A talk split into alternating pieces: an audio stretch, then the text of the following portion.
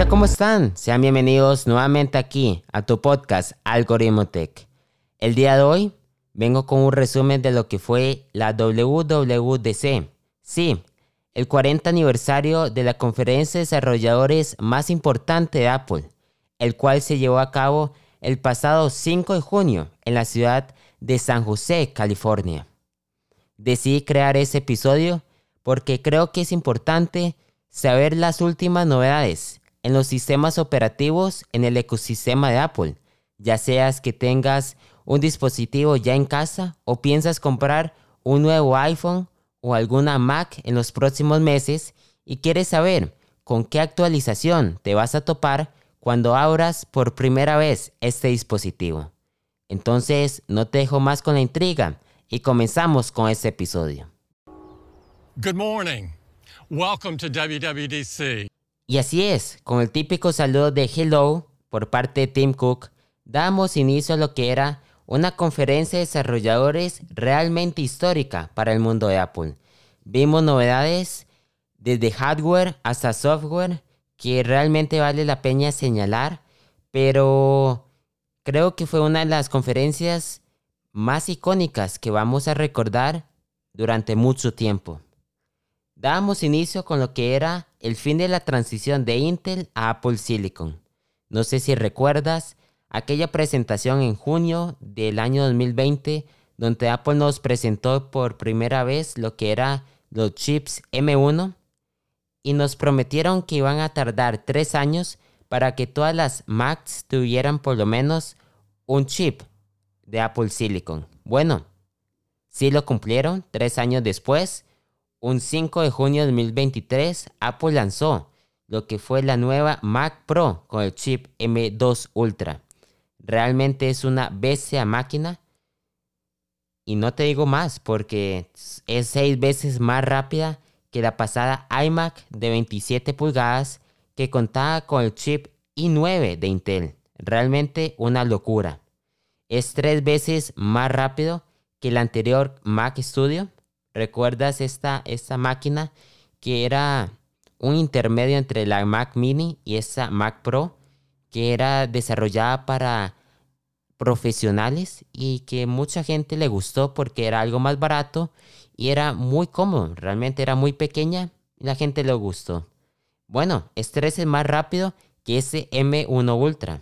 Es bueno recordar que Apple también presentó esta nueva Mac Studio con el chip M2 Pro y M2 Ultra, algo muy parecido a lo que vimos el pasado mes de enero con las nuevas MacBook Pro de 14 y 16 pulgadas. Esta Mac Pro cuenta con dos puertos de HDMI, un puerto de Ethernet de 10 GB dual. La conectividad no queda nada atrás con Wi-Fi 6E y Bluetooth de 5.3 y puede soportar hasta 6 monitores XDR simultáneamente. El precio, bueno, sí, el precio es algo más alto de lo normal. Comienza desde los 6.999 dólares, pero si lo comparamos en el rango de precio, por la versatilidad que nos da, realmente no está nada caro. Pero recordemos, son solo para profesionales. Si no necesitas tanta potencia gráfica, no es necesario comprar una computadora de este calibre. Si realmente te interesa, va a estar listo en tiendas a partir del próximo 15 de junio. En la misma presentación, Apple dio a conocer la nueva MacBook Air de 15 pulgadas. No sé si recuerda la pasada WWDC que vimos la nueva y renovada MacBook Air de 13.3 pulgadas una computadora magnífica que realmente adoptó muy bien lo que era el diseño de la MacBook Air convencional que veíamos desde 2019, si no me equivoco, 2019-2018 con un rediseño total y también adoptó eh, esos calibres, esos tintes a MacBook Pro de 14 pulgadas, más que todo en el tema de notch y el tema de MagSafe. Bueno, esa misma computadora no tuvo grandes cambios, sino que aumentaron un poco más el tamaño de la pantalla, a lograr los 15.3 pulgadas. Eh, si no recuerdan muy bien las especificaciones, porque es la misma máquina que se presentó el año pasado, eh, únicamente varía todo lo que es la pantalla, es un poco más grande, cuenta con el chip M2, uno de los mejores chips jamás creados por parte de Apple, una batería de 18 horas y un sistema de altavoces de 6 simultáneamente. Realmente eh, creo que es una de las mejores máquinas livianas, baratas, porque eh, la línea se agrandó. Contamos desde la MacBook Air con el M1, el típico del 2020, con un precio de 999 dólares. No sé de cuántos años Apple ha mantenido este precio en tiendas.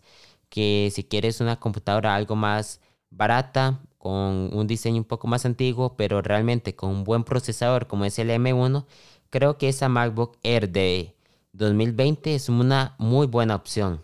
También contamos con la MacBook Air de 13.3 pulgadas que Apple presentó el año pasado. Esa no se alteró. Realmente como Apple nada más incluyó más pantalla en la de 15 pulgadas, eh, nada más bajó el precio. 1099 dólares. Un precio perfecto para estas computadoras. Y esa nueva MacBook Air de 15 pulgadas a partir de los 1.199 dólares. Un precio un poco más elevado, pero igual, si quieres algo más grande, pero con la con el objetivo de tener un dispositivo más liviano y portátil, creo que esta MacBook Air de 15 pulgadas es perfecto para ti. Estará disponible en tiendas a partir del próximo 13 de junio, una semana nada más. No hay que esperar mucho. Después de eso vimos la nueva actualización de iOS 17. Sí, el sistema operativo de Apple, que realmente es una actualización menor. No lo habíamos visto desde iOS 12, donde Apple se centró más en la estabilidad que en incluir nuevas novedades. Realmente me gustó esto porque desde iOS 13 hasta iOS 16 Apple ha venido incluyendo muchas novedades y el sistema operativo eh, ha tenido ciertas fallas en el camino, como si no sé si te pasa, pero a mí sí, la batería se me va volando, el rendimiento ha bajado un poco, depende de la versión que tengas. Y esa actualización menor, que ojo, sí tiene bastantes eh, mejoras, pero no son muchas. Eh, viene a mejorar un poco también la estabilidad del dispositivo. Pero bueno, esto fue iOS 17. Comenzamos con la app de contactos y teléfonos. Tenemos ahora lo que son pósters de contactos. Es una forma de personalizar cada uno de nuestros contactos con diferentes memojis, fotos o letras. Eso para que cuando te llamen puedas identificar con mayor facilidad cuál persona te está llamando y creo que es una forma más visual y más bonita, estética de lo que ya conocíamos anteriormente. Eh, incluyendo eso app de fotos y de teléfonos, Apple mejoró lo que es el AirDrop, el sistema para pasar archivos de dispositivos Apple a otros. Eh, ahora se llama AirDrop. AirDrop queda exactamente igual, nada más que se incluyó esta nueva función. AirDrop es una forma de compartir por medio de AirDrop nuestro número de teléfono sin la necesidad de dictarle a la otra persona cuál es nuestro número de teléfono. Vamos a ver si te lo explico. Nada más tienes que acercar tu iPhone a la, al dispositivo de la otra persona, sea un Apple Watch o sea un iPhone, y automáticamente el iPhone va a pasar tu contacto, sea tu nombre, tu número de teléfono o tu correo electrónico. Tú vas a tener que personalizar un poco tu tarjeta de contacto antes de comenzar a utilizar este, esta funcionalidad. Realmente me gusta mucho, creo que es una forma más creativa, más fácil, porque a veces nuestro número de teléfono es un poco más extenso de lo habitual y las personas le cuestan. Entonces yo creo que con esta nueva función Apple viene a facilitar un poco lo que es la comunicación entre personas. Igualmente en el apartado de teléfonos tenemos lo que es Live Voicemail. Esta es una nueva forma de ver lo que son los mensajes de audio no sé si recuerdas eh, cuando alguien te está llamando y no contestas, que entra la contestadora para mandar un mensaje de voz. La mayoría de las personas no la utilizamos. Yo pensé que esa función ya estaba muerta en 2023, pero Apple le dio un giro de tuerca. Ahora podemos ver automáticamente y en forma en vivo lo que está diciendo la otra persona, pero en forma de texto. Eh, realmente me parece una muy buena funcionalidad. Se ocupa darle un mensaje rápido a la otra persona y no te contesta. Después, en la aplicación de mensajes, hay que recordar que en Latinoamérica y en Europa no es tan utilizado como en los Estados Unidos. Entonces, algunas de las novedades eh, ya están disponibles tanto en Telegram como en WhatsApp. Pero bueno, hay que mencionarlas. Entre esos son el deslizar un mensaje para responder, una función que veníamos viendo en WhatsApp desde hace muchos años. Bueno, ahora llega iMessage. Eh, lo que sí me gustó mucho es la transcripción de mensajes de voz a texto. Si no puedes estar escuchando un mensaje de voz, puedes pedirle a Siri o por medio de una acción predeterminada en el teclado que transcriba eso texto. Eso también viene ya a WhatsApp, que está en pruebas pero Apple eh, lo hizo de una forma un poco más intuitiva y más fácil. Eh, tenemos Live Stickers, es algo muy parecido a lo que son las Live Photos. Si no recuerdas, puedes tomar una foto con movimiento en el iPhone y al presionarlo se va a hacer como un video, aunque es una foto. Igual se va a hacer con estos stickers, puedes movilizarlos y todo y mantenerlos presionados para que se muevan. Realmente es algo novedoso, no lo he visto en algunos sistemas operativos. En Telegram sí, sí lo he visto, pero en WhatsApp aún no.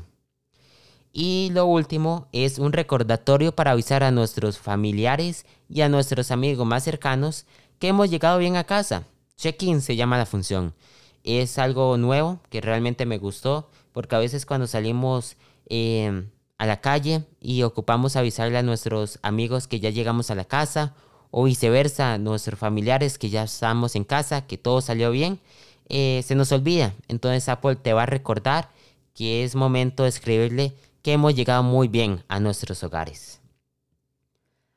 Algo general de este sistema operativo es una nueva aplicación que va a venir a partir del mes de septiembre con el lanzamiento de este iOS 17 que la app de meditación es Journal. Ahora puedes escribir eh, cómo ha sido tu día, con fotos, con entrenos, con algunas eh, recomendaciones que el sistema operativo te va a dar para hacer un diario más completo.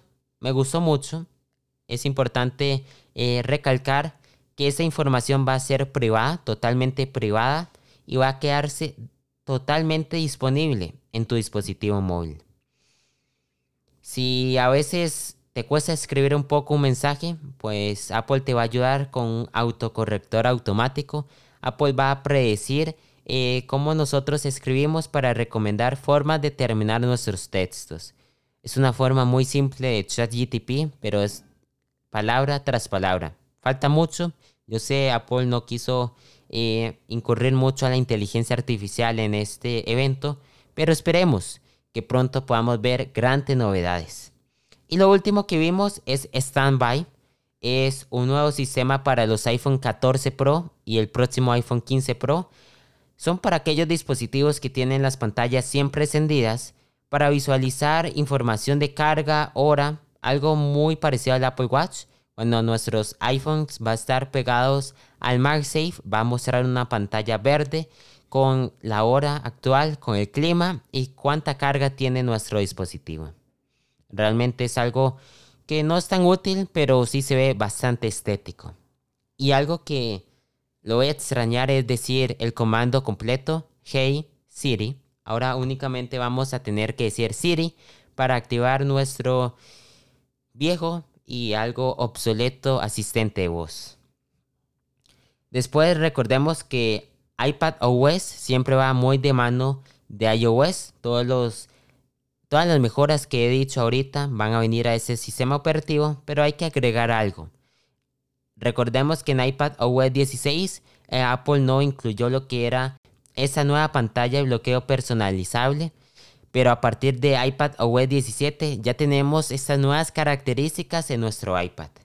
También tenemos widgets interactivos, no en todas las aplicaciones, pero lo pudimos ver en la app de podcast y mensajes que puedes pausar, poner siguiente a una canción sin la necesidad de entrar a la aplicación correspondiente. Y también tenemos nuevas formas de editar documentos en PDFs y notas. Esto para facilitar muchísimo más la colaboración en vivo entre documentos. El sistema operativo que más sufrió cambios fue el de reloj, el del Apple Watch, el WatchOS 10. Este tiene un rediseño total de las aplicaciones nativas para tener una visualización más visual, interactiva, con más datos. Realmente me encantaron porque a veces eran un poco obsoletas estas eh, interfaces y con ese nuevo rediseño que Apple nos mostró, realmente queda muy bien. Ahora hay que observar si otras aplicaciones eh, gustan de renovar sus sistemas para que, puedan, para que puedan complementarse muy bien a lo visto en las aplicaciones nativas. También tenemos lo que son las Smart Tags. Creo que es un puntazo para Apple. Ahora podemos tener widgets en la carátula y que pueden ir cambiando automáticamente dependiendo de la hora o por medio de enfoques. Entonces podemos ver información eh, actual de algunas aplicaciones que realmente creo que es un puntazo, como dije, porque a veces teníamos que entrar a aplicaciones y entrar a aplicaciones en un reloj es algo tedioso y ahora podemos tener toda esa información por medio de widgets. Y para aquellos que les gusta ser eh, atletas con un sistema más extremo, bueno, tenemos mapas topográficos donde podemos ver el relieve, algunas costas, los ríos.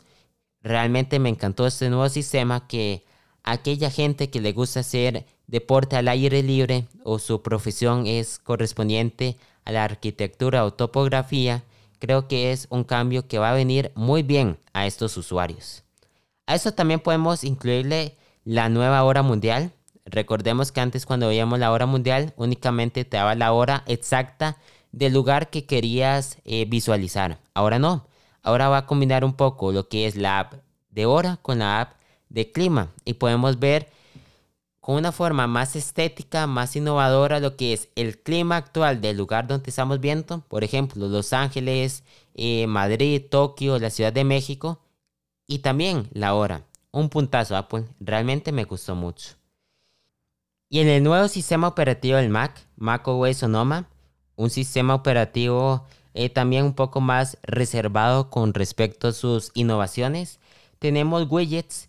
Recordemos que antes en el Mac teníamos un apartado exclusivo para widgets, lo que era, lo que era antes la pantalla izquierda del iPhone. Y ahora podemos tener widgets en toda la pantalla principal.